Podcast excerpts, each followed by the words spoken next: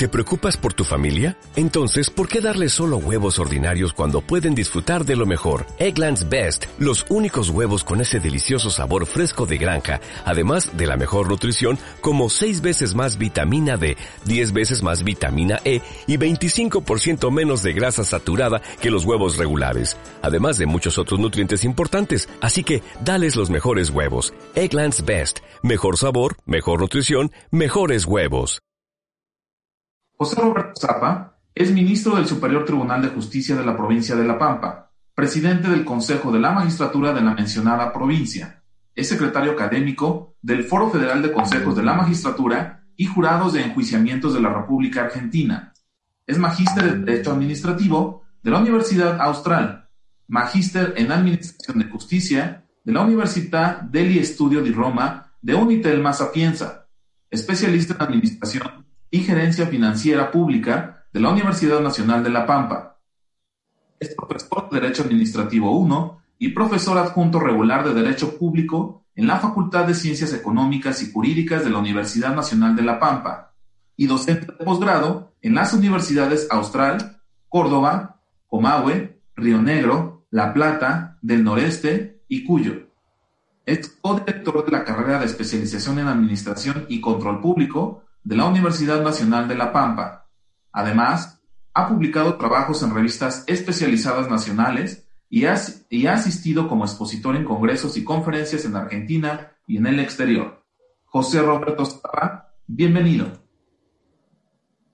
Muchísimas gracias, muchísimas gracias al magistrado Gerardo Ocho Figueroa, muchas gracias al resto de los magistrados de ese tribunal y a los funcionarios de ese tribunal y también agradecer a los que están a través de estas plataformas eh, compartiendo las experiencias, al menos de Argentina y principalmente de la provincia de La Pampa, con respecto a un enfoque hacia una justicia digital. Y la pregunta que nos podemos hacer en un comienzo para, para, para comenzar esta, esta charla es cómo lograr la inclusión en el uso de las TICs en la impartición de justicia. Y la palabra clave dentro de todo este contexto o de toda esta disertación va a ser la palabra inclusión. La idea de que estamos yendo hacia un mundo tecnológico, de que estamos yendo hacia un mundo digital, como vamos a ver a lo largo de la exposición, tiene que ser dentro de la inclusión de no solamente aquellos que trabajamos y somos magistrados dentro de tribunales, sino también con vista al ciudadano.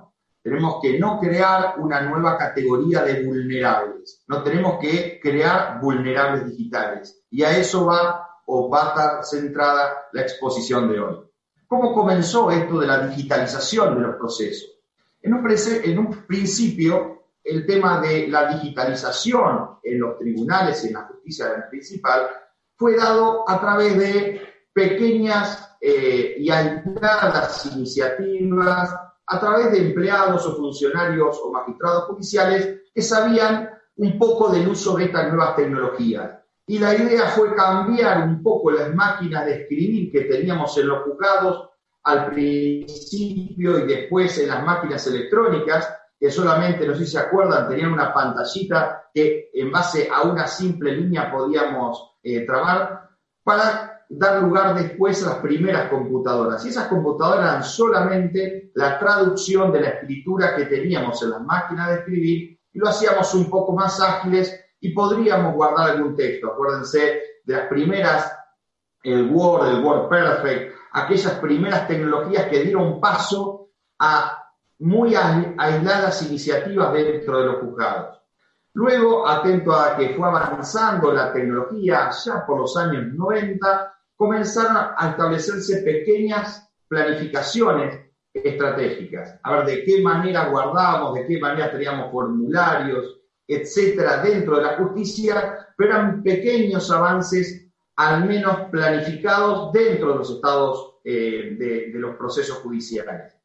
Hasta que llegó la tecnología en base a grandes empresas y vendían a los poderes judiciales programas enlatados, programas que se fueron dando a través de reformas que, vinieron siempre del lado de afuera, del lado de los profesionales, hacia la justicia. Acuérdense, hoy mismo todavía están eh, la plataforma del Lex Doctor, ahora ya estamos en el Lex Doctor 10.0, pero comenzaron a establecerse sistemas de administración o de gestión de los procesos judiciales en los estudios jurídicos que después algunos tribunales y algunos poderes judiciales fuimos adaptando esa tecnología a los procesos judiciales. Tal es así que hay muchos poderes judiciales, al menos en Argentina, que eh, no fueron desarrollando su propia tecnología, sino que compraron directamente esa, esa manera de procesar o de gestionar los procesos para vincularlos en los procesos judiciales.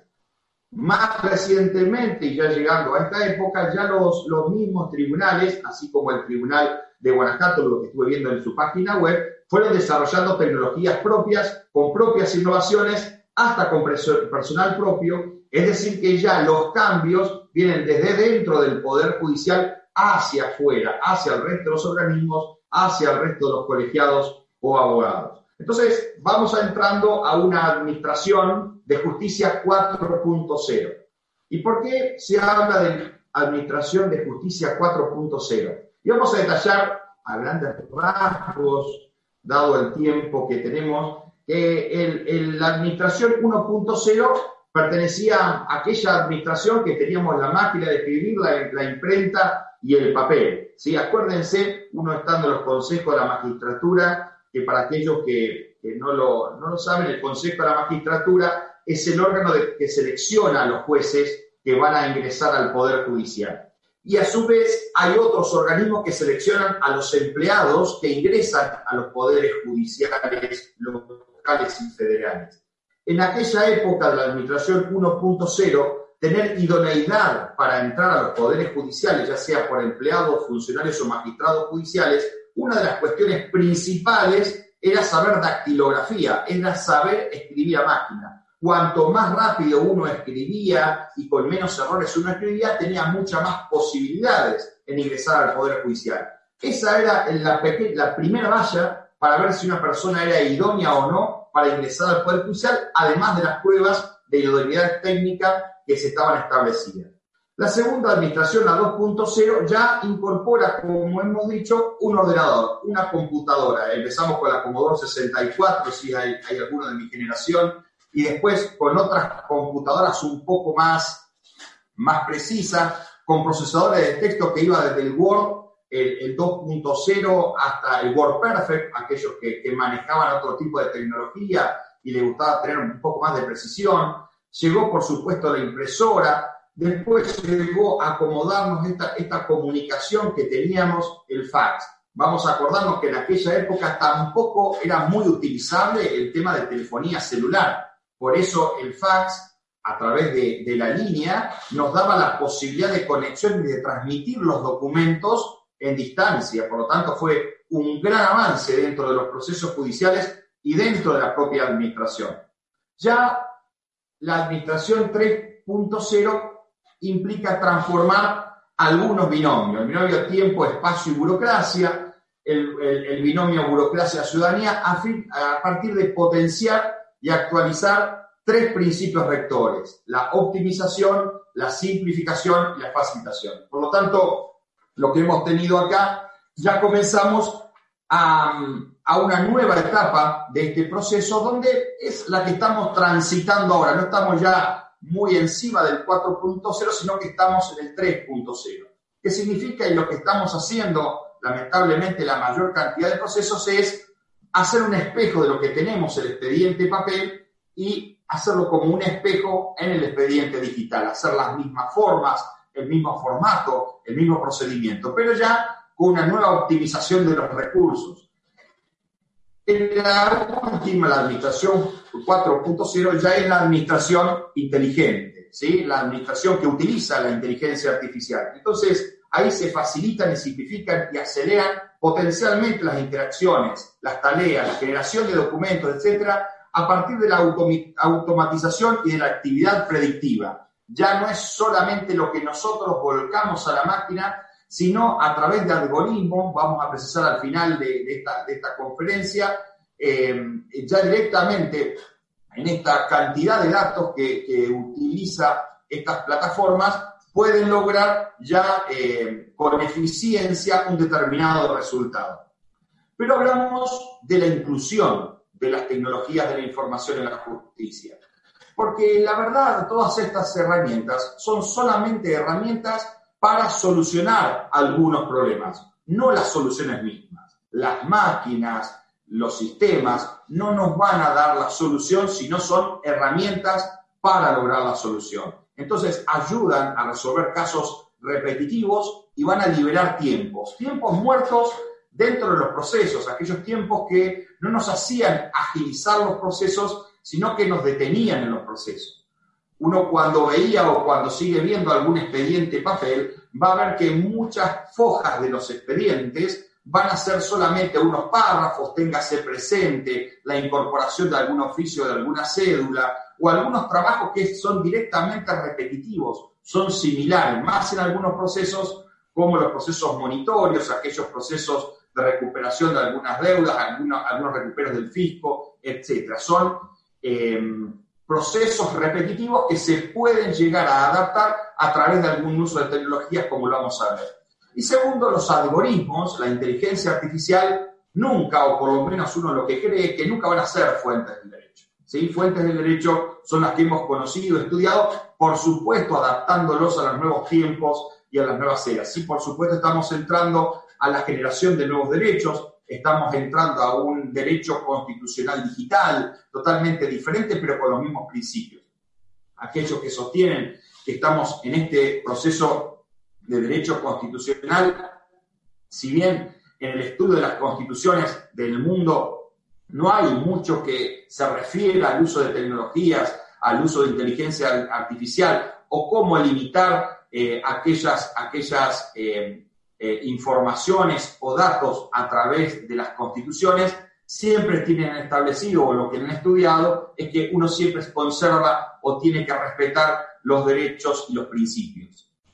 Segundo, tiene que haber una empatía, o sea, reserva de humanidad en estos procesos. El ser humano es irreemplazable atraviesa todo eh, la digitalización de los procesos, los derechos humanos.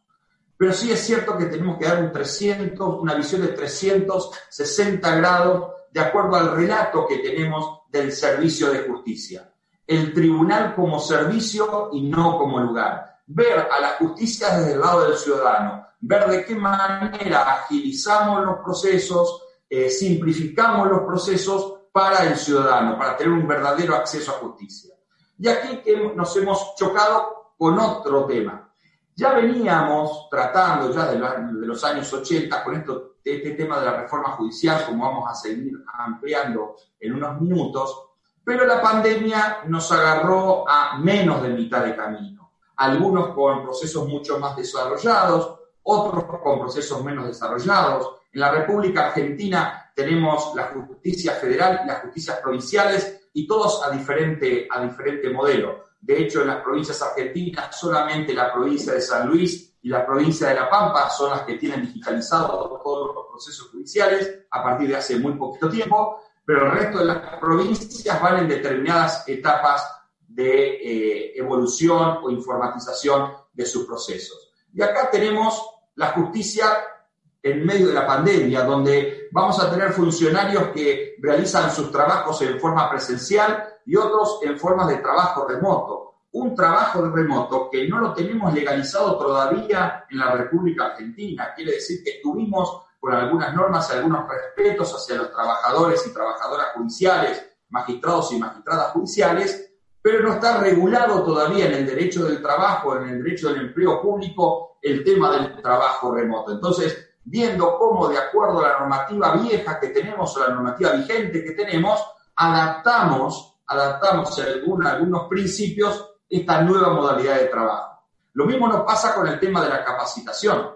Esta capacitación que hoy tenemos también en esta, en esta conferencia, como todas las capacitaciones que tenemos los poderes judiciales y los tribunales judiciales, nos sacó de esquema y tuvimos que empezar a capacitar a través, en forma en línea, todas aquellas innovaciones tecnológicas que íbamos tratando de adaptar a nuestro sistema para que no haya circulación de personas y por lo tanto, de acuerdo a la Organización Mundial de la Salud, no solamente no haya circulación de personas, sino que haya muchísimo menos circulación del virus. Entonces íbamos a tener capacitaciones presenciales, las menos, aquellas que nos teníamos que, trasladar para, para demostrar determinadas aplicaciones, para ver de qué manera podíamos eh, manejar el sistema, y la mayoría de todas las capacitaciones fueron en línea.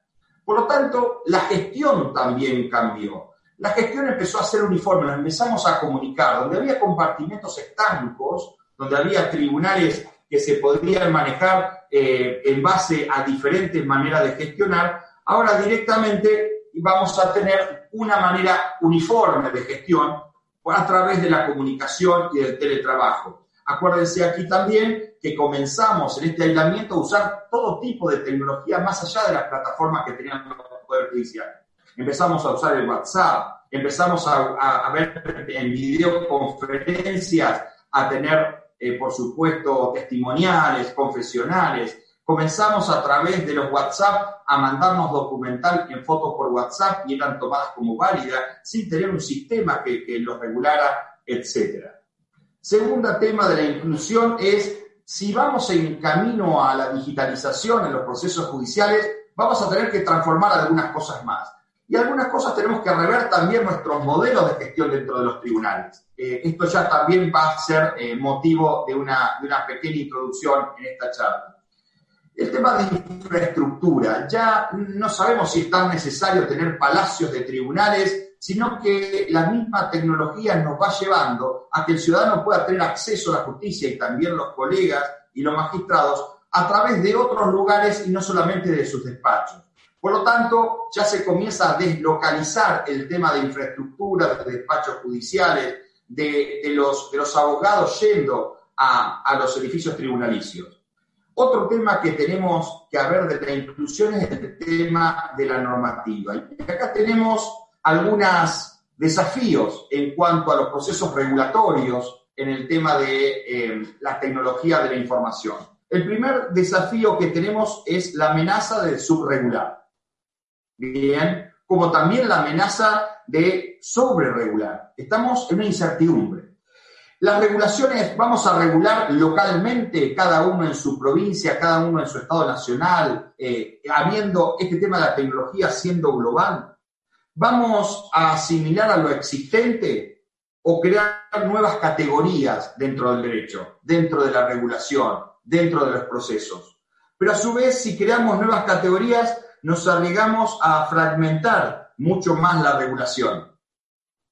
Y en el último tiempo es, ¿y qué temporalidad le damos a la regulación? Si esto es un proceso dinámico, esto es un proceso que día a día va cambiando, ¿sí? En forma un poco risueña parece eh, la pandemia que tenemos. Vemos a la Organización Mundial de la Salud que va cambiando el concepto de caso casi día a día. Vemos cómo los científicos de la salud que van estudiando van tratando de encontrar nuevas cepas para ver de qué manera podemos tener la vacuna en el menor tiempo posible. Imagínense con el tema de la digitalización, imagínense con el tema de las nuevas tecnologías. ¿Qué temporalidad le vamos a dar a la regulación? porque ya deja de ser algo eh, permanente y se transforma, como en el derecho administrativo nosotros decimos, en algo mutable, pero en algo tan mutable que tendríamos que ver la regulación que tenemos para establecer estas nuevas tecnologías y estos nuevos procesos.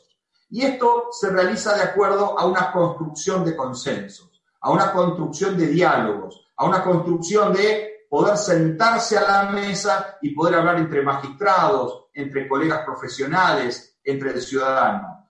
Porque esto va más allá de eh, la justicia y el, y, el, principio de justicia, sino ver el valor de justicia dentro de la sociedad. Y esto también conlleva a una cooperación interdisciplinaria. Hasta hace algunos tiempos los que manejaban los procesos y los que definían las normas regulatorias eran solamente juristas. Y ahora ya el jurista quedó un poco trunco, quedó un poco limitado y necesita de otras ciencias para poder llegar a un, a un buen puerto. Entonces, para dotar a la Administración de Justicia de una estructura acorde a estas nuevas necesidades del mundo actual, un mundo aún con pandemia, Los esfuerzos deberán estar orientados a volver más expeditos, más rápidos los servicios de justicia y dar acceso a estos servicios al mayor cantidad, número de ciudadanos. Bien, tenemos que ver de qué manera podemos llegar a incluir a todos. Entonces tenemos estos conceptos que definir. ¿Qué es eficiencia? ¿Qué es eficacia? ¿Qué es integración? Los procesos de digitalización integran.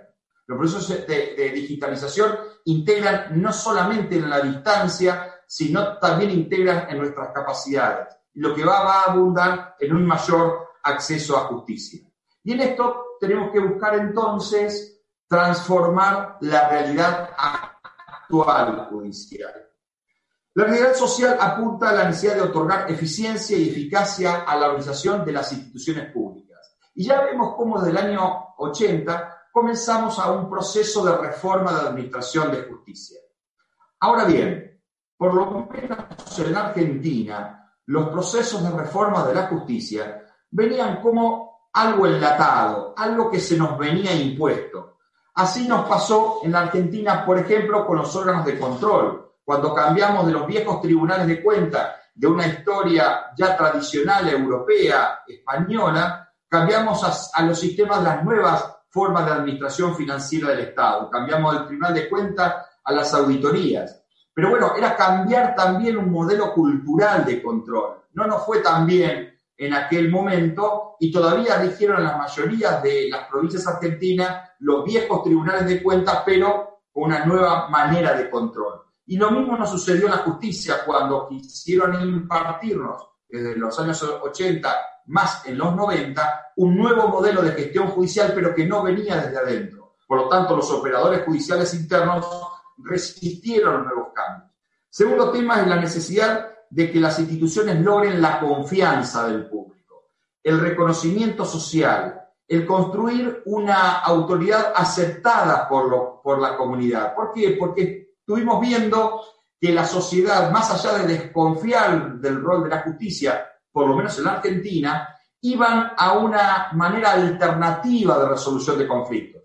Estoy hablando más allá de la mediación, que eso ya es jurisdiccional en algunas provincias, en otro es en forma privada, pero iban también a otras maneras de eh, resolver los conflictos. Por eso, la manera de transformar la realidad actual judicial va de la mano con ver a la justicia como un servicio si lo decía un gran profesor argentino, Rafael Bielsa, decía que si los procesos son eternos, si solo se reacciona contra los delitos más leves, es lo que ve la gente por los medios de comunicación, si se sancionan a los infractores, eh, si, perdón, si no se sancionan a los infractores que forman parte de un círculo privilegiado, y lo vemos dentro del derecho administrativo sancionador, muchas veces en el derecho disciplinario se sanciona al empleado de, más baja jerarquía, pero nunca al funcionario o empleado o, magistrado judicial. No tenemos un derecho disciplinario desarrollado, pero sí desarrollamos mucho y muy rápido el tema del derecho disciplinario a, las, a la jerarquía sobre el escalón más bajo. Y ahí podemos discutir cuál es la regulación de aquellos funcionarios públicos que no tienen normativa disciplinaria. A su vez, si mediante la intervención del personal subalterno eh, sustitutiva del juez eh, se desjudicializan distintas etapas del proceso. Y ahí vemos cómo muchas veces el juez no está en presencia del testigo, el juez no está en presencia de la parte que va a declarar, el juez que delega muchas facultades, muchas actividades del proceso en empleados o, funcionarios judiciales, entonces comienza eh, un poco a la desjudicialización de algunas etapas en el proceso. Y a su vez si se ponen algunas condiciones para el acceso a la justicia y el derecho a defensa. Por, ejemplo, el derecho administrativo en la República Argentina, para poder litigar, tiene que tener uno un interés legítimo o un interés subjetivo. El resto ¿sí? de las grandes transformaciones que ha, eh, que ha transformado por lo menos al derecho administrativo en cuanto a legitimación, no son tenidos en cuenta muchas veces por las justicias provinciales para eh, demandar al Estado o para defenderse al Estado. Entonces, las personas sofocan sus reclamos y comienzan a transitar caminos no jurídicos, decía Rafael Bielsa. Por eso, lo que les vengo a proponer es revisar o ver lo que nos pasa en Argentina, una reconstrucción de los procesos judiciales para llegar a la digitalización del proceso judicial. Pero la reconstrucción no significa de ninguna manera realizar reformas cuantitativas, porque la experiencia en diversas latitudes demuestra que no es con más normas, con más jueces, con más herramientas informáticas o más edificios o con muchos más empleados que se consigue lograr mayor eficiencia o eficacia los servicios que ofrecemos. La reconstrucción significa la transformación orgánica, la transformación organizacional. Significa socialización de los instrumentos procesales y la participación responsable de los distintos órganos del Estado. Y acá, para transformación, tenemos estas pautas. La primera, empezar a pensar en nuevos modelos de unidades judiciales cuando uno tomaba exámenes o sigue tomando exámenes en los consejos de la magistratura para seleccionar los jueces, decíamos que el juez tiene que ser juez y gestor. ¿Y por qué es esto? Porque el juez, además de su actividad jurisdiccional, tenía que estar en un montón de facetas administrativas que le insumen a un juez un 20 o un 30% de toda la actividad que tiene que desarrollar.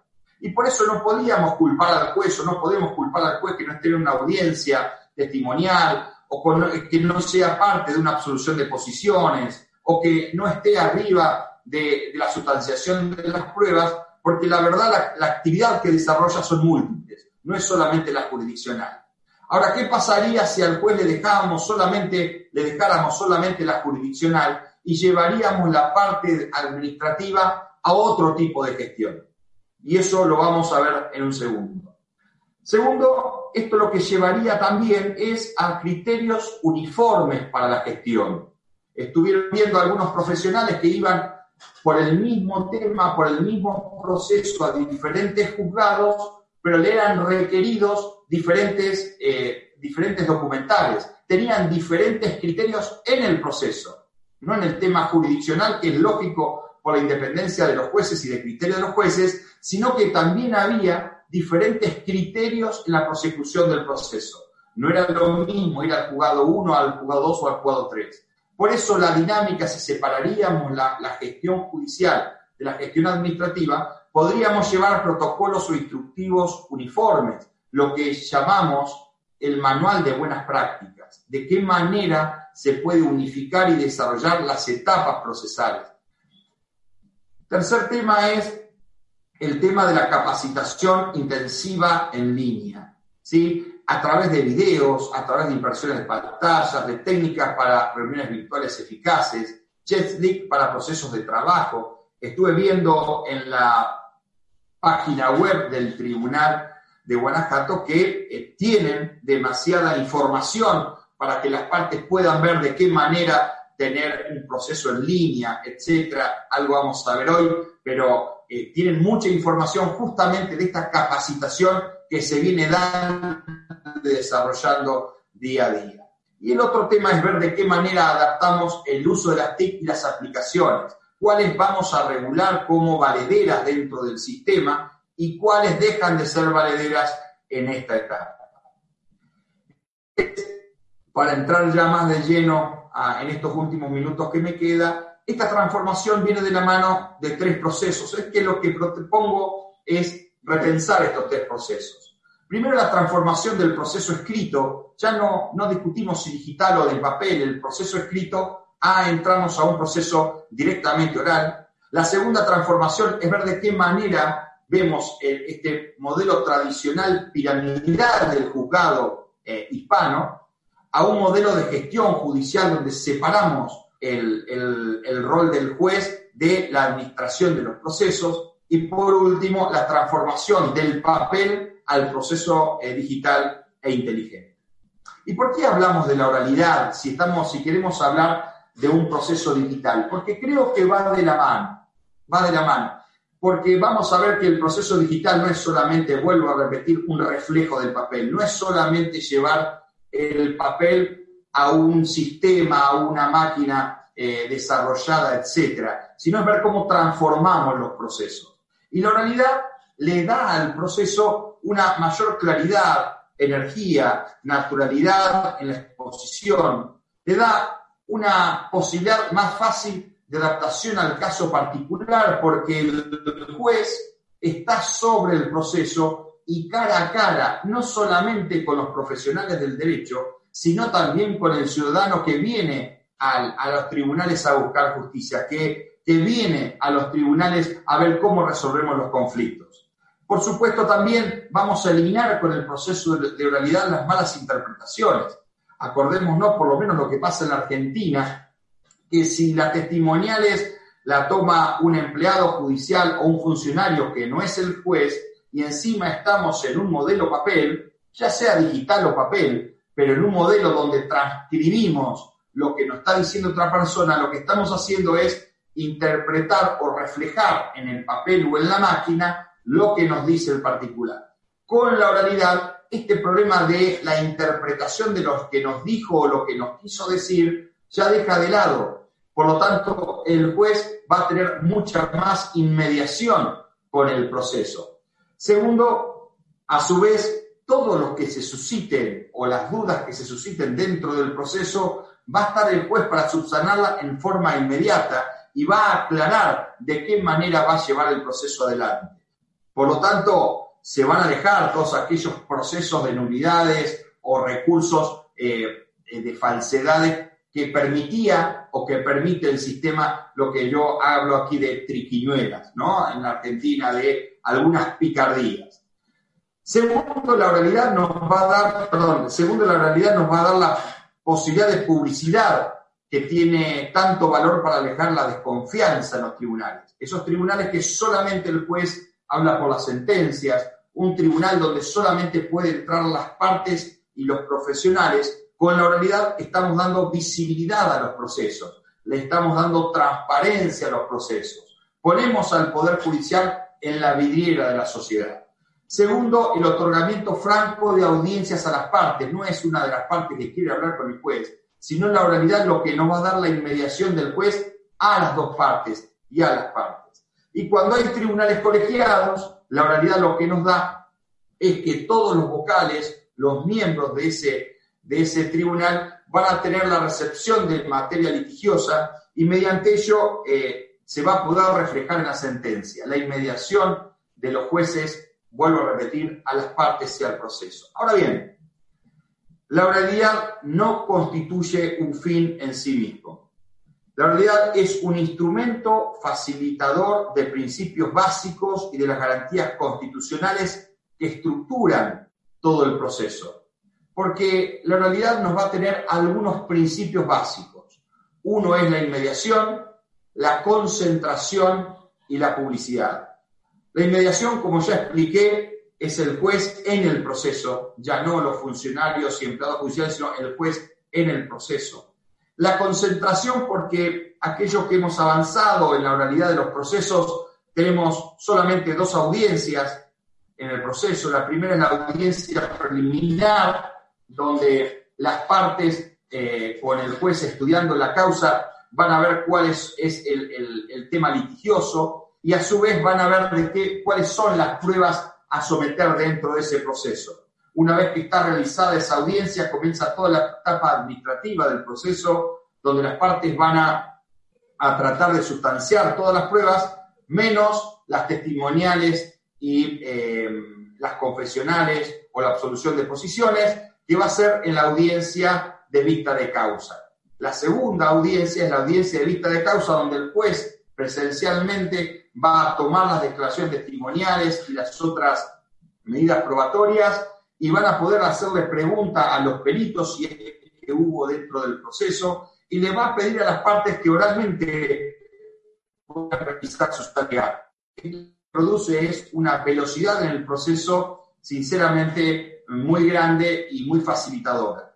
Y estos principios procesales, a su vez, eh, las principales ventajas que tiene la realidad Colaboran también para lograr otras ventajas no menos importantes como, como lo dije, obtener mayor seguridad en los procesos y brindar transparencia en la gestión judicial. Una vez que repensemos la oralidad dentro del proceso, ya no un proceso escrito, sino directamente un proceso oral, también podemos ver cómo tenemos la estructura de nuestros tribunales. Si tenemos aquel eh, tribunal piramidal, como dije, tomado ya del derecho europeo, donde hay un juez, un secretario, un prosecretario y los empleados, a un modelo judicial de gestión donde hay solamente una mesa única eh, de ingreso y a su vez hay diferentes mesas de trabajo especializadas. Bien, no ya un juez eh, preocupado por su parte administrativa, desarrollando el proceso, viendo si las pruebas se están sustanciando o no, llevando adelante proveídos aún innecesarios, demorando el procedimiento por la cantidad y cúmulo de trabajos, sino directamente una visión innovadora de las metodologías del trabajo y de los eh, procesos y herramientas de los juzgados. Entonces, aquí el modelo de gestión judicial propone diversos cambios de paradigma. Entre los más relevantes se encuentra la forma de estructurar y de organizar los juzgados. ¿Sí? Un juzgado único, diferentes jueces con una plataforma de, funcionarios y empleados y, por supuesto, eh, revalorar al capital humano que tenemos en cada uno de los juzgados, dotándolos de capacitación en una materia específica y no ser empleados de, multi, de multimaterias. Y así como la especialización y división de temas jurisdiccionales de los administrativos. Como modelo, para que nos podamos entender, es un modelo, el año pasado el CEJAS eh, tuvo una intervención en la provincia de La Pampa tratando de llevarnos diferentes alternativas. Estas alternativas, nosotros lo que realizamos, el Tribunal eh, Superior de Justicia de la provincia de La Pampa, es comenzar a adaptar en fantasía, todavía estamos repensándolo, solamente en los procesos civiles y quizás también en los contenciosos administrativos, es repensar una manera, una estructura diferente del tema de eh, la gestión judicial. Entonces, más allá del juez, acá no van a ver estas plataformas cuál es la actividad del juez, porque el juez está solamente en la parte jurisdiccional. El modelo de gestión conlleva un jefe que estructura o coordina todo el resto de las unidades, una unidad de atención al público, área de digitalización y de trámites administrativos, porque más allá que tengamos nuestra justicia digitalizada, más allá que podamos o no poner inteligencia artificial, lo cierto es que interactuamos con ciudadanos u organizaciones que no están en, eh, digitalizadas eh, como lo puede ser el Poder Judicial y por lo tanto muy pocas, pero en algunos temas pueden venir con el papel. En este caso, para ingresar al sistema, vamos a tener que tener una mesa de digitalización de trámites administrativos única. Segundo, hay una unidad de gestión de audiencia, que hay un responsable, por supuesto, y hay una unidad de admisión y seguimiento de las causas. Esta unidad de admisión y seguimiento de las causas va a tener una, un doble, una doble responsabilidad, una doble estructura, una, una subunidad de administración de causas y otra, una subunidad de seguimiento de las causas.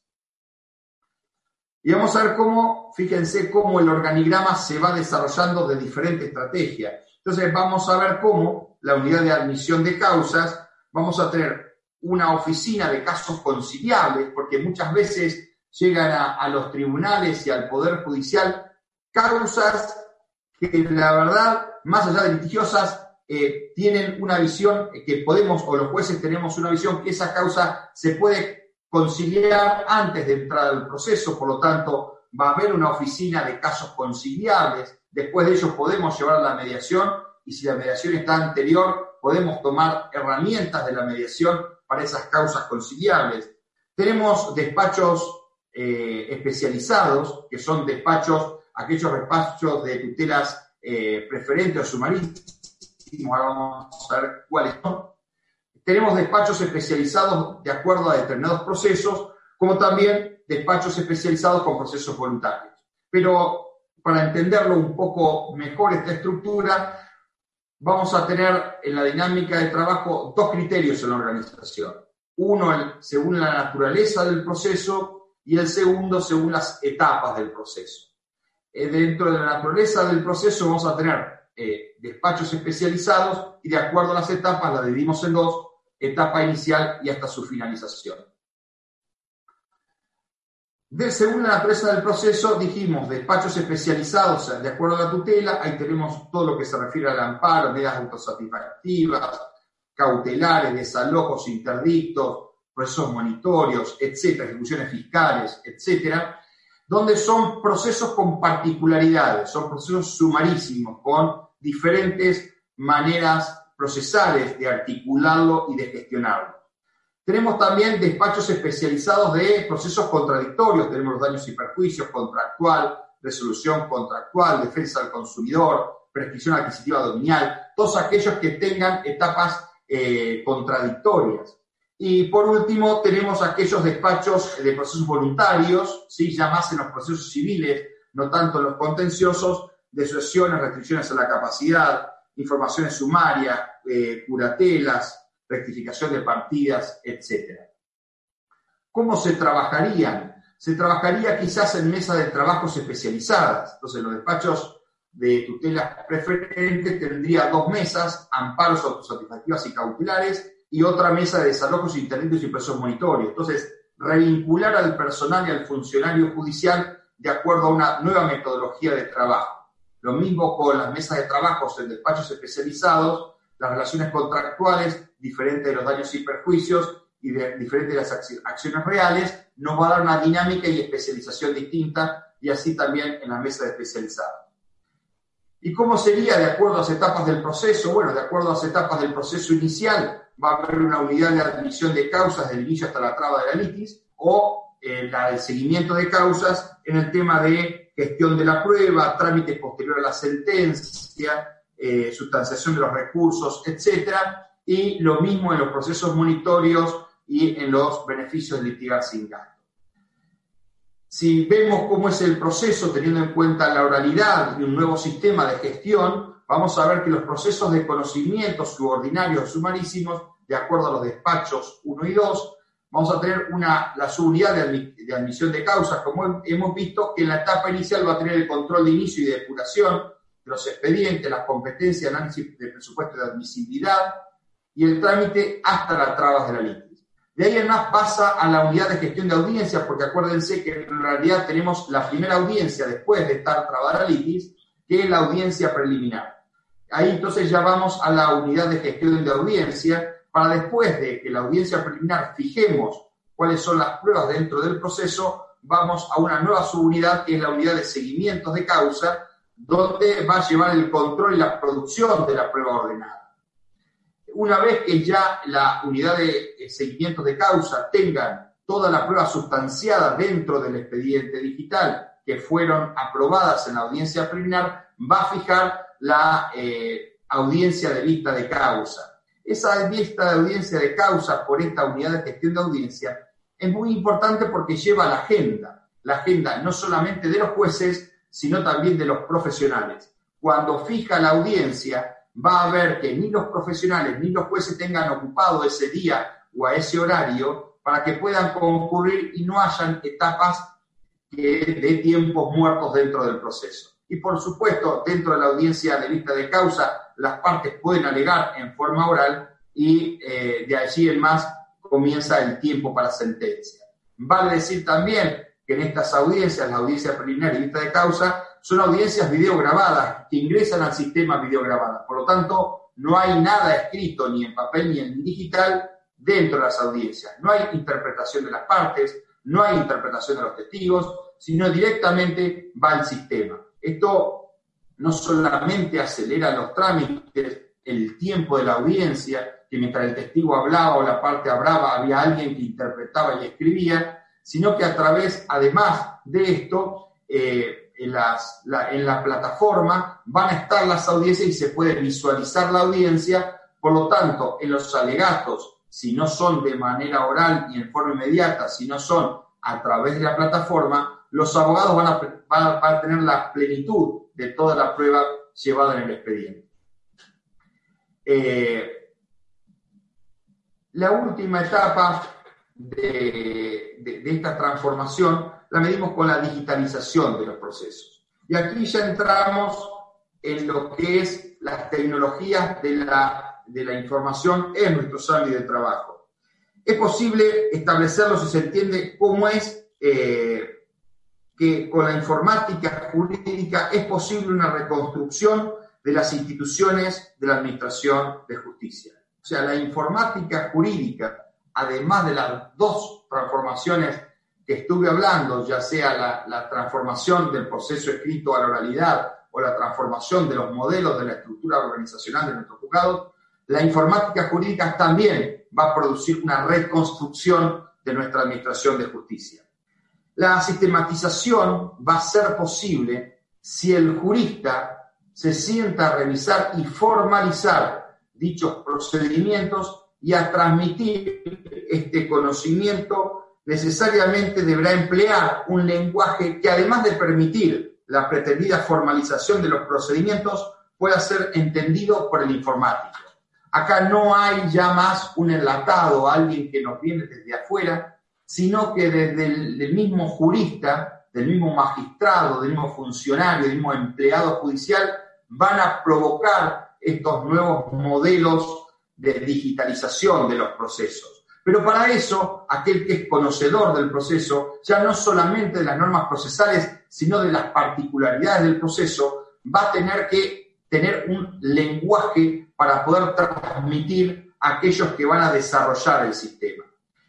Dicho formalismo a través del cual es posible explicar esta problemática del procedimiento jurídico a los ingenieros, a los licenciados del sistema, etcétera, se realiza a través de una simbología conocida como diagramas de flujo, que es el lenguaje que originalmente se empleaba para los diseños de los sistemas informáticos. ¿sí? Ustedes en la plataforma que tienen en el Tribunal de Guanajuato tienen este diagrama, tienen dos diagramas de flujo, es lo que pude ver rápido, disculpen a los que han desarrollado el sistema, eh, tanto sea a, los desarrolladores del propio tribunal, que yo he visto estos dos. Uno es el requisito para llevar adelante el proceso administrativo en la modalidad de juicio en línea, pero para llegar a esto, a estos cuadros que tienen, era necesario que alguien no solamente conocedor de las innovaciones tecnológicas, del desarrollo tecnológico, sino hay alguien que sepa de cómo es el procedimiento para llegar a estos dos cuadros. Pero es más, estos dos cuadros seguramente no solamente fueron el espejo de lo que sucedía en papel, sino lo que llevó tanto al jurista como al innovador, al ingeniero o al licenciado a simplificar algunos procesos a eliminar algunas etapas que rutinariamente hacíamos. Por eso, eh, lo que tenemos, la integración de este modelo real, el modelo que tenía el papel del procedimiento, lleva al diseño del sistema eh, que va, se va a fundar en tres posiciones. La primera, como dije, que para automatizar un procedimiento se necesita conocerlo a fondo, se necesita conocerlo en profundidad, se necesita no solamente estar de un lado del mostrador, sino también haber estado del otro lado del mostrador. ¿Cuáles son las particularidades del proceso, más allá de las normas procesales? Segundo, para describir estos procedimientos y sistematizarlos, eh, se necesita de un, por supuesto, un formalismo, Esta, este flujograma ¿sí? Eh, que, que, está, que estuvimos viendo. Y segundo, este formalismo se puede representar a, través de este diagrama de flujo. Yo ahora voy a poner en esta, en esta conferencia, unos 10 minutitos, una, una, un video donde va a mostrar qué hicimos en la provincia de La Pampa o cómo son los procedimientos en la provincia de La Pampa. Con esta particularidad, antes de entrar al video y después terminar con inteligencia artificial y dos segundos más. Eh, en la provincia de La Pampa el proceso contencioso administrativo se rige por normas propias, pero con normas también del proceso civil, comercial, laboral, eh, de minería y de familia. Por lo tanto, hay algunas normas de esos procesos que son aplicables al procedimiento administrativo. Por eso, la etapa de digitalización del proceso administrativo, que fue el primero, luego de lo que hemos probado en el proceso administrativo, lo hemos llevado a otras etapas del proceso. Así que comparto con ustedes el video y después seguimos dos segundos más o cinco minutos más con la exposición. La ley, la ley provincial 2925 autoriza la utilización de expedientes electrónicos, documentos electrónicos, firmas electrónicas y digitales, comunicaciones electrónicas y domicilios electrónicos constituidos en todos los procesos judiciales y administrativos que se tramitan por ante el Poder Judicial de la provincia de La Pampa, con idéntica eficacia jurídica y valor probatorio que sus equivalentes convencionales. El acuerdo 3708 del Superior Tribunal de Justicia de La Pampa reglamenta su aplicación para el trámite de todas las causas que tramiten ante los organismos de los fueros, civil y comercial y de minería, laboral, contencioso administrativo, de ejecución, concursos y quiebras, y de familia, niñas, niños y adolescentes. Este acuerdo establece el trámite en expedientes electrónicos bajo el Sistema Informático de Gestión de Expedientes o Sistema SIGE para las cuatro circunscripciones del Poder Judicial de la provincia de La Pampa, tanto en causas ya iniciadas como en las que se iniciarán a partir del 1 de julio. Lo básico del nuevo sistema es que todas las presentaciones que realicen las partes, sus letrados y los auxiliares de justicia deberán ser efectuadas en forma electrónica a través del SIGE. Todos los movimientos, presentaciones y registros que conforman el expediente electrónico son consideradas válidas sin necesidad de respaldo en papel. Las constancias que regularmente se asientan en los libros de registros, que por norma deben llevar los juzgados o tribunales, podrán ser reemplazadas por la información de las constancias informáticas que surgen del SIGE. Cada operador tiene una firma electrónica constituida por el usuario y clave personal que se les asigna para acceder al SIGE y que son personales e intransferibles. Los actos o las presentaciones efectuadas en el SIGE se entienden suscriptos por el usuario al que pertenece la firma electrónica. El domicilio electrónico del patrocinado será el domicilio electrónico del patrocinante. Cuando actúa más de un abogado por cada parte, se consideran notificados todos en el domicilio electrónico identificado como principal. La fecha y hora en que el escrito se ingrese al SIGE constituye el cargo electrónico que suplirá el cargo manual. Las presentaciones pueden hacerse en cualquier día y hora, sea hábil o no hábil. Si la presentación se realiza en día u hora inhábil, se la considerará como ingresada en la primera hora hábil del día hábil inmediato posterior. Si el abogado considera que una presentación efectuada dentro del horario inhábil tiene una urgencia cuya atención no puede ser pospuesta hasta la primera hora hábil del día siguiente, deberá dar aviso a los teléfonos de guardia publicados en la web del Poder Judicial de la provincia de La Pampa para requerir su tratamiento inmediato.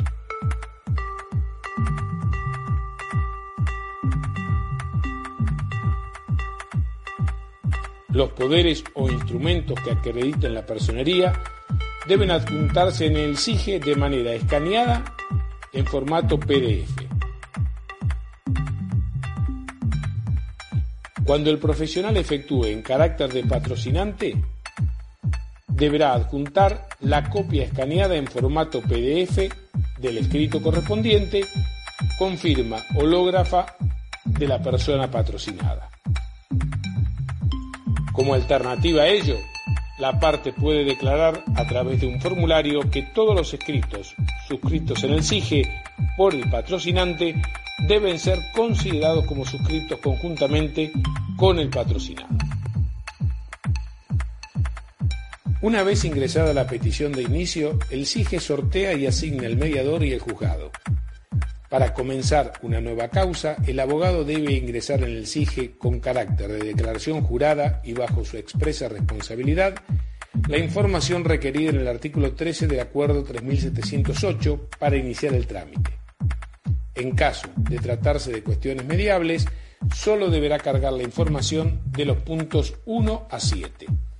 Y luego de concluida la mediación, si va a continuar con el juicio, el abogado deberá cargar la demanda y la prueba documental.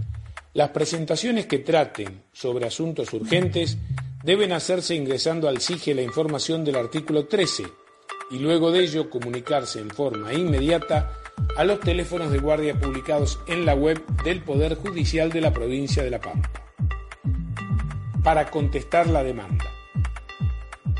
La citación del demandado se efectuará por el sistema de notificación común y habitual pautado en las leyes procesales. La contestación de demanda deberá efectuarse también en forma electrónica. El abogado deberá ingresar al SIGE y cargar en el sistema el escrito, la documental de que intente valerse con todos los requisitos establecidos en los códigos de procedimiento. En cuanto a la prueba documental, los originales de los documentos escaneados en el SIGE quedan en poder de las partes, en carácter de depositarios judiciales, con cargo de presentarlos en caso que lo requiera el organismo competente. El incumplimiento de esa carga dará lugar a las responsabilidades civiles y penales previstas en la ley. Cuando por las características de la prueba documental no fuera posible su digitalización, se la podrá presentarse directamente por mesa de entrada. Los pliegos de absolución de posiciones, declaración de partes y testimonial deberán ser presentados en formato papel y quedarán reservados en la Secretaría del organismo correspondiente.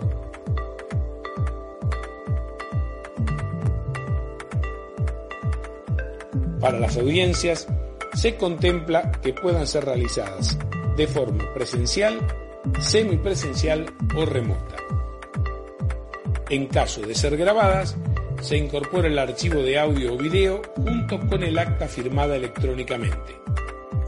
Cuando no sean grabadas, se hace un acta que se incorpora al SIGE con la aclaración del secretario del organismo de quienes intervinieron en el acto y su carácter. La reglamentación tiene como principio que las notificaciones y comunicaciones se hagan por medios electrónicos. Todas las notificaciones que se dispongan en el transcurso del proceso serán efectuadas mediante el SIGE al domicilio electrónico constituido, a excepción de las que deban efectuarse al domicilio real. Las notificaciones por Ministerio de Ley, es decir, las que no deban notificarse personalmente o por cédulas, quedan notificadas los días martes y viernes inmediatos o el siguiente hábil, si alguno de ellos fuera feriado, al de la fecha en la que fueron publicados en el SIGE. Las notificaciones Ministerio Legis que se rigen por la Ley de Procedimiento Laboral quedarán notificadas al siguiente día hábil de su publicación.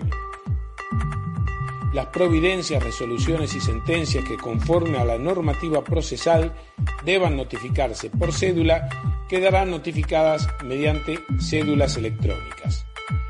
Para las notificaciones por cédula se instrumenta la cédula electrónica.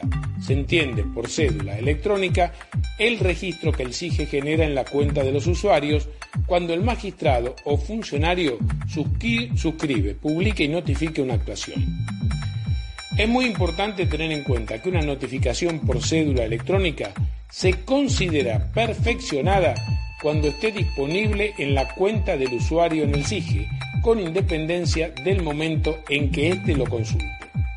Con cada expedición de cédula electrónica se remite en forma automática un aviso de la notificación a la casilla de correo electrónico informada por el abogado en el SIGE.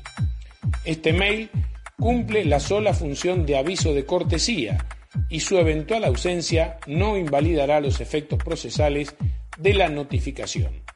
Por eso, es responsabilidad del usuario ingresar periódicamente para consultar las notificaciones pendientes y tener en cuenta que los plazos procesales corren independientemente de que el usuario ingrese o no al SIGE. Cabe aclarar que se mantiene el formato papel para las notificaciones que deban efectuarse al domicilio real.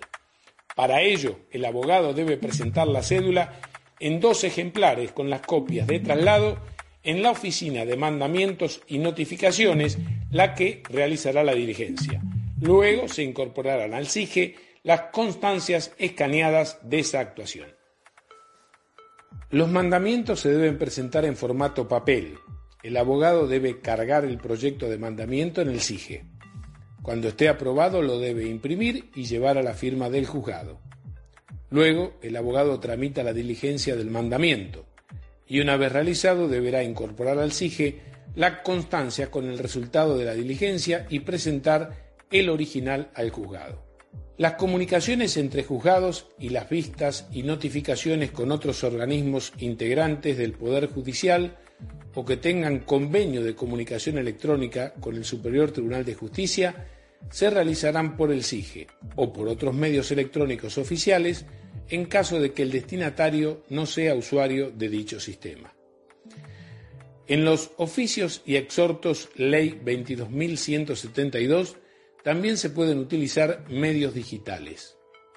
En la web del Poder Judicial de La Pampa se incluye el listado actualizado de los organismos y jurisdicciones con los que existe convenio para la comunicación por medios electrónicos.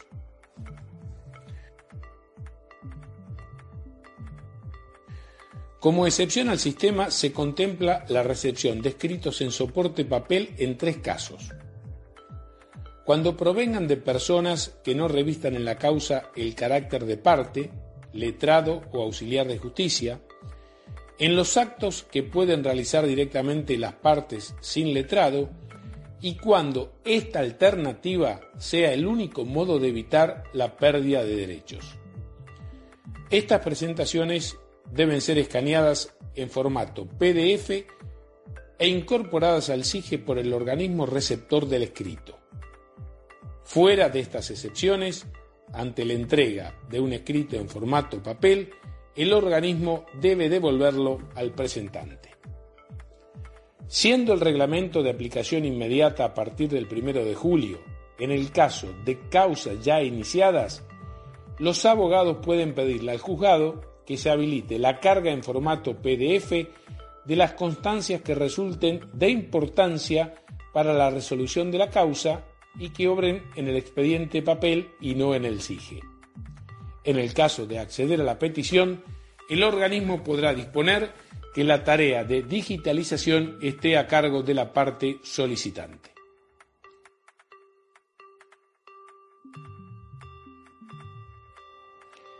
El contenido de las actas, resoluciones, proveídos, autos y demás actuaciones deberá resultar descriptivo, claro y autosuficiente. Esto permite que las partes, abogados y los auxiliares de justicia puedan hacer uso pleno y eficaz del SIGE. En todos los casos deben especificar concretamente toda presentación a la que se aluda o el antecedente que se provea. Como no existen las fojas en el expediente digital, cuando se tenga que hacer referencia a actuaciones o escritos que estén en el SIGE, se puede indicar, por ejemplo, el número de la actuación que le asignó el sistema.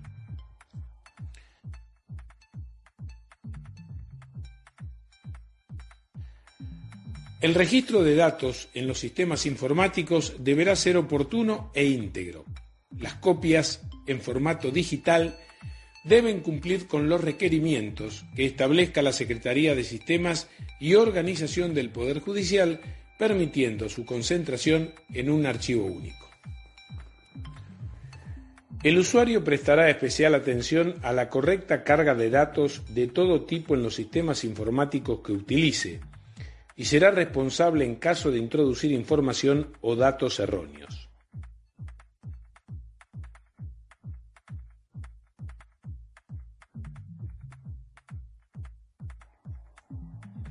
Los usuarios se comprometen a conducirse bajo los principios de confidencialidad de la información y de uso adecuado de los sistemas informáticos, así como el estricto cumplimiento del Manual de Políticas y Estándares de Seguridad de Acceso a los Sistemas Informáticos, desarrollado por la Secretaría de Sistemas y Organización del Poder Judicial de La Pampa.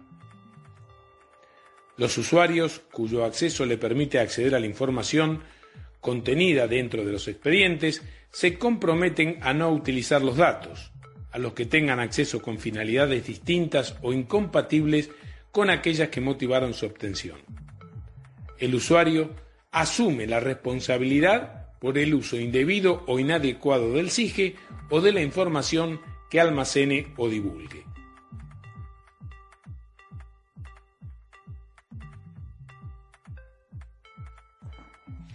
En los casos de fallas en el SIGE, las actuaciones judiciales que deban llevarse a cabo se generarán en papel y posteriormente se incorporarán escaneadas al SIGE una vez restablecido el servicio. El Poder Judicial de La Pampa no asume ninguna responsabilidad por los inconvenientes que tuviera el equipamiento utilizado por los usuarios externos para la conexión con los sistemas informáticos. Es muy importante tener en cuenta que ante contingencias se establece un criterio de interpretación amplio en el artículo 37. Se dice que los conflictos que pudiesen suscitarse con motivo de la aplicación del reglamento deberán resolverse con criterio amplio y flexible, evitando cualquier exceso de rigorismo formal y priorizando siempre. Sin el consenso, primero de los jueces. Esto es una etapa que vino ya a partir del 2011, la oralidad del proceso civil y también en algo el proceso contencioso administrativo. Comenzó allá con la reforma del Código Procesal Civil Comercial de la provincia de La Pampa. La transformación después del modelo de gestión es algo que estamos estudiando, pero que gracias a Dios está siendo llevado a cabo por juez o una jueza eh, y secretarios eh, para ver de qué manera eh, los ministros del Superior Tribunal de Justicia vamos viendo la manera que se puede aplicar este nuevo modelo de gestión, pero sinceramente llevado a cabo por juezas y jueces de la provincia están tratando de ver el nuevo modelo de gestión en cuanto a la digitalización. Y terminamos en este proceso de digitalización que le mostré yo a través de este video para eh, ver en qué etapa estamos. Por último, y siendo rápido, el tema de la inteligencia artificial. Ya va más allá de la digitalización y el 4.0. Y esto, como dice la profesora eh, Susana Navarro, una profesora española, eh, a través de la inteligencia artificial se trata de emular las diversas capacidades del cerebro humano para presentar comportamientos inteligentes, sintetizando y automatizando eh, tareas intelectuales. Ahora que las organizaciones públicas utilicen las tecnologías de la información más disruptivas, se presenta como un auténtico cambio de paradigma anclado en las transformaciones sustanciales y no solamente instrumentales. Ya no, ya no alcanza con aplicar eh, las nuevas tecnologías a los problemas existentes o de mejorar los sistemas informáticos que tenemos para hacer lo mismo que hacíamos antes, lo mismo que hacíamos con el papel, con eh, las computadoras o con los ordenadores. Por lo contrario, se trata de repensar, de redefinir nuevas estrategias y nuevas formas de entender las relaciones entre la sociedad y la tecnología. Y por último, y para terminar, estos cambios son irreversibles. No hay marcha atrás. No podemos, estando en el medio del río, mirar hacia atrás. Es imposible detenernos. Y por eso el derecho debe adecuarse a ellos, generando regulaciones justas y razonables para la protección de los derechos humanos.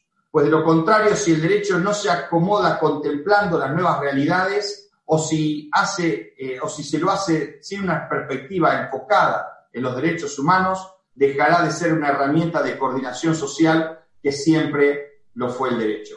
Así que agradezco, por supuesto, la invitación y espero haber sido claro y tratar de haber desarrollado todos los, los temas. Agradecemos al doctor José Roberto Zapa por sus valiosas aportaciones. Demos paso, doctor, a la sesión de preguntas y respuestas. Como primera pregunta tenemos la siguiente, doctor. La oralidad y lo digital, a su opinión, ¿tienen que desarrollarse de manera conjunta? Yo creo que todo, todo avance que sea en forma estanca va a quedar a medias, va a quedar trunco. Si digitalizamos y no oralizamos, otra vez es llevar el formato papel a lo digital, por más que le emulemos con más tecnologías, con inteligencia, con, perdón, inteligencia artificial, etcétera. El proceso se dinamiza solamente ahí en base a tecnologías, pero no en base a reestructurar el proceso. Nosotros comenzamos al revés, comenzamos primero con la oralidad del proceso civil, que en los últimos tiempos hemos avanzado muchísimo y nos ha agilizado mucho el proceso, y después continuamos con la digitalización del expediente, es ver cómo sintetizamos muchas etapas del proceso eh, eh, de acuerdo a la oralidad. Y ahora estamos estudiando la manera de ver si esa estructura que tenemos del juzgado la tenemos que transformar a fin de ser mucho más eficiente esta labor de justicia. Pero yo creo que va todo de la mano, por eso eh, puse tres etapas de la transformación, que va de una manera a la manera que podamos hacerlo. No es siempre el cambio inmediato, no siempre los cambios inmediatos son buenos, siempre es a la medida que uno pueda. Esto es una carrera a largo plazo por más que la tecnología nos vaya apurando. La idea es que no haya, otra vez lo que dije al principio, que no haya personas que queden al lado, que queden sin acceso a justicia. La idea es de ir todos juntos y que no haya vulnerables digitales. Gracias, doctor. Siguiente pregunta. En el estado de Guanajuato, en México, aún no se encuentra establecido la oralidad en materia administrativa. ¿Cree usted que sea necesario implementarla? Sinceramente, la experiencia que he tenido en la parte administrativa con respecto a la realidad, que si bien es una, eh, por, supletoriamente se aplica el proceso civil de realidad, eh, es muy importante y le da al proceso una dinámica totalmente distinta, totalmente distinta. La inmediación del juez del proceso y a su vez eh, el tomar en vivo las declaraciones, el verlo, el escuchar los alegatos, y, a su vez el incorporado a las plataformas digitales da una da no solamente velocidad al proceso, sino eficacia al proceso. Esa es la experiencia que tenemos en Argentina. Hay que ver si en Guanajuato se puede llegar a aplicar y de qué manera dinamiza, porque hay veces que los procesos que son transportados, trasladados de, de otras jurisdicciones, en que agilizar o hacer más eficiente el proceso, lo que hace es, sinceramente, bloquearlo. Por lo tanto, siempre las ideas que uno, eh, o, en forma doctrinaria o en forma de práctica, les transmite, siempre para aplicarlo en otra cultura y en otros procesos, hay que hacerlo en la medida que, vuelvo a repetir, lleguemos a consensos. En la provincia de La Pampa, la oralidad es muy importante y ha dado un rol diferente. Eso me lo transmite no solamente eh, nosotros que estamos en el Superior Tribunal de Justicia, que la oralidad, salvo en el contencioso administrativo donde participamos, nos queda lejos, pero me lo transmiten aquellos que sí la hacen, los jueces y juezas de primera instancia, que practican a diario la oralidad. Gracias, doctor. Siguiente pregunta. ¿Cree usted que las TICs darán una justicia más expedita? Sin duda, eh, sin duda. Eh, que el formato papel eh, quedó en desuso, no porque lo quisiéramos. Si bien vuelvo a repetir, no es que las TICs vinieron ahora, las TICs es un proceso, un proceso que ahora se dinamizó y es mucho más ágil a raíz de la pandemia. Pero las TICs se vienen desarrollando y van a seguir desarrollando, aplicando ya en algunos procesos, quizás en ejecuciones fiscales o en procesos monitorios, la inteligencia artificial que va a dinamizar de una manera totalmente distinta a lo que hemos conocido hasta ahora. Pero por supuesto que las TICs eh, no solamente modifican la celeridad del proceso, sino lo más importante que las TICs acerca, que las TICs incluyen. Hay muchas personas que estaban aisladas del proceso, aisladas por un tema de distancia o también aisladas en la manera de acercarse. Creo que las TICs eh, dinamizan, acercan y son más eficientes. Gracias, doctor. Siguiente pregunta. ¿Cómo hacer que los usuarios accedan cada vez más al uso de la justicia digital? Es un tema de transformación cultural, ¿sí? es un tema de día a día. Estamos, eh, muchos de aquellos que estamos en ejercicio de la función, ya sea jurisdiccional o de los matriculados, tenemos una cultura diferente. Venimos de, no de siglos diferentes, pero de tiempos diferentes. Los nuevos jóvenes, los nuevos que van a ser recibidos, los nuevos magistrados del día de mañana, ya nacieron con las tecnologías de la información en la mano. Nuestros hijos tienen un celular en la mano y se comunican con nosotros mucho más por celular que presencialmente. Por lo tanto, es algo que nos va a llevar un tiempo, pero vamos a tener que ir eh, adaptándonos al sistema. Y yo creo que eh, es menospreciar la capacidad intelectual de nuestros ciudadanos. Nuestros ciudadanos están mucho más familiarizados con las tecnologías de la información que nosotros. Nosotros somos muy formalistas, gracias a Dios, y nos regimos muchos con reglas dentro de los procesos. Los ciudadanos, los colegas, están mucho más familiarizados con las tecnologías de, de la información, con las aplicaciones de los celulares, las tablets o los ordenadores. Por lo tanto, es solamente seguir este camino, seguir avanzando en la medida que sea lo posible para ver que la tecnología de la información dentro de la justicia va a ser algo que la transforme, que la dinamice. Esto sin perjuicio de las formalidades y del rol que el Poder Judicial tiene en la sociedad. Muchas veces la justicia, la sociedad reclama a una justicia mucho más rápida pero sin pruebas. La justicia tiene que ser seria, prudente y dictar las sentencias en el tiempo oportuno. La velocidad es en el proceso, no en la sentencia. La velocidad es la simplificación de algunas reglas dentro de la dinámica del proceso, no en lo jurisdiccional. En lo jurisdiccional los jueces tienen que tener el tiempo suficiente para estudiar el expediente y para hacer resoluciones serias y de acuerdo a lo que marcan las reglas. Gracias, doctor. Y como última pregunta, en el proceso que nos acaba de explicar, ¿la seguridad de la información se encuentra garantizada? Sí, le digo que la, la seguridad de la información se encuentra más garantizada que los teléfonos celulares que tenemos en nuestras manos. ¿sí? Tenemos la seguridad de dos temas. Por un lado tenemos la firma electrónica dentro del proceso desarrollado por nuestros mismos técnicos y a su vez en algunos, muy poquitos, la firma digital por ahora y va a seguir siendo desarrollada. Pero seguramente tiene, eh, tenemos todos los equipos técnicos de la seguridad dentro del proceso, pero vuelvo a repetir, uno actualmente recién también eh, soy de la misma generación que muchos de ustedes, nos está costando entender el tema de la seguridad, pero en una clase que he tenido, porque uno se sigue capacitando en un curso de tecnologías, en las nuevas tecnologías, Estado inteligente y derecho digital, en la clase pasada me informaron que ya eh, todos conocen dónde estoy, todos conocen mi recorrido. Tengo que agradecerle a Google que haya dicho que no nos van a guardar eh, mucho más tiempo que los últimos 18 meses de nuestra vida. Quiere decir que tiene toda nuestra vida, todos nuestros gustos de compra, a su vez tienen todas nuestras fotos, pueden entrar a nuestras cámaras de seguridad de nuestras casas, etc.